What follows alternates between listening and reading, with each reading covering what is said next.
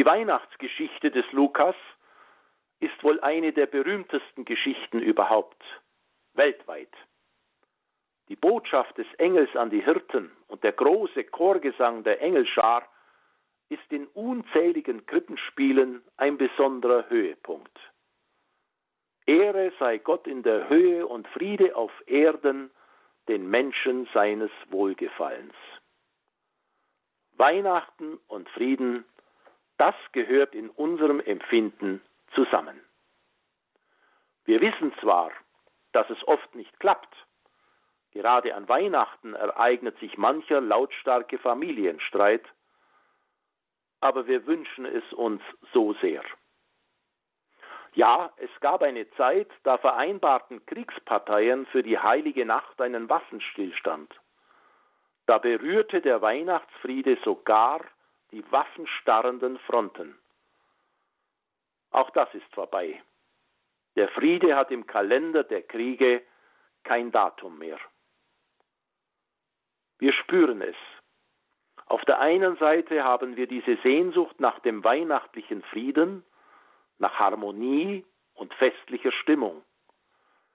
Auf der anderen Seite können wir die Augen nicht vor einer friedlosen, leidenden und zerrissenen Lebenswirklichkeit verschließen. Die Weihnachtsbotschaft vom Frieden löst einen Zwiespalt in uns aus. Sehnsucht und Wirklichkeit passen anscheinend nicht zueinander. Der Anspruch der Weihnachtsbotschaft lässt so vielen Gegenargumenten Raum.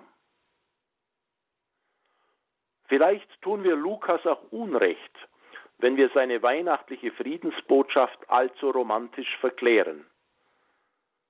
Sein Erzählstoff verdrängt ja keine raue Wirklichkeit. Nicht die Abweisung in den Herbergen, nicht den erbärmlichen Stall der Geburt, nicht das karge Leben der Hirten. Der Ort der Friedensbotschaft ist keine warme Stube, keine weihraucherfüllte Kathedrale und kein nach guten Speisen duftendes Esszimmer. Auf freiem Feld, draußen, mitten in der Lebenswirklichkeit, erschallt der Engelchor. Der bekannte Dichter Erich Fried, kein Gläubiger, aber zeitlebens ein suchender Mensch, schrieb ein Weihnachtslied, das sich einer Weihnachtsverharmlosung widersetzt. Eine Streu von Stroh, eine Wand von Wind, eine Woge als Wiege, ein Kind. Ein Schwamm voller Essig, eine Kammer voll Gas, eine Waage am Wege, eine Grube im Gras eine Gasse voll Dirnen, eine Gosse voll Wut, eine Stirne voll Dornen, eine Mutter voll Blut. Eine Streu von Stroh, eine Wand von Wind, eine Woge als Wiege, ein Kind. Der Dichter konfrontiert die Weihnachtsbotschaft mit der harten Wirklichkeit. Das Kind in der Krippe und der verblutende Jesus am Kreuz gehören zusammen. Und der Jude Erich Fried weiß, was er meint, wenn er von Kammern voll Gas und der Grube im Gras spricht. Eine Gosse voll Wut. Jede und jeder von uns kann damit ganz konkrete aktuelle Bilder verbinden. Ja, so ist die Welt. Zwar ist das Gedicht über 50 Jahre alt, aber es stimmt. Und die Friedensbotschaft von Weihnachten, stimmt die? Erich Frieds Gedicht hält uns vor Augen, sie ist nur stimmig, wenn uns klar ist, dass diese Botschaft in diese Welt hineingesagt wird. Eine Welt voll Schmerz und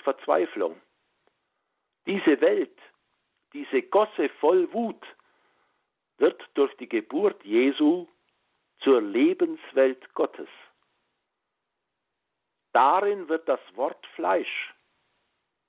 In der Ohnmacht des Kindes bietet er seine ganze Friedfertigkeit an. Die Hirten lassen sich von der Botschaft ansprechen und brechen zur Krippe auf. Zu einem Ort, wo man den göttlichen Friedensstifter weiß Gott nicht vermutet. Und Lukas sagt, dass sie staunen und Gott rühmen. Offensichtlich haben sich die Augen für diese ganz neue Wirklichkeit geöffnet. Was sie gehört und gesehen haben, hat sie verändert. Das ist wohl der Prüfstein für die ach so vertraute Botschaft der Weihnacht. Ob Menschen sich verändern lassen, ob sie sehen, dass nicht der Machterweis den Frieden bringt, sondern die vorbehaltlose Zuwendung, ob sie sich ansprechen lassen von einer Hoffnungsbotschaft inmitten aller Widrigkeiten, ob sie sich auf den Weg machen zum machtlosen Kind, zur Geste der Wehrlosigkeit und Friedfertigkeit. Der Friede wird in der Weihnachtsbotschaft nicht verordnet, sondern ermöglicht. Eine Spur zum Frieden wird gelegt. Stimmt die Friedensbotschaft der Weihnacht? Stimmt sie heutzutage in unserer Welt wirklich noch? Ich meine, ja, sie stimmt.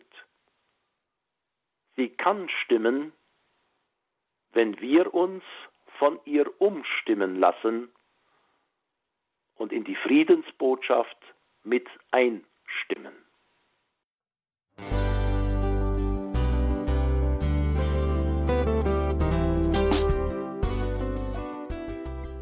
Liebe Zuhörerinnen und Zuhörer, vielen Dank, dass Sie unser CD- und Podcast-Angebot in Anspruch nehmen. Wir freuen uns, dass unsere Sendungen auf diese Weise verbreitet werden. Dieser Dienst ist für Sie kostenlos. Für uns ist er allerdings mit einem nicht unerheblichen finanziellen Aufwand verbunden. Deshalb sind wir für jede Spende dankbar.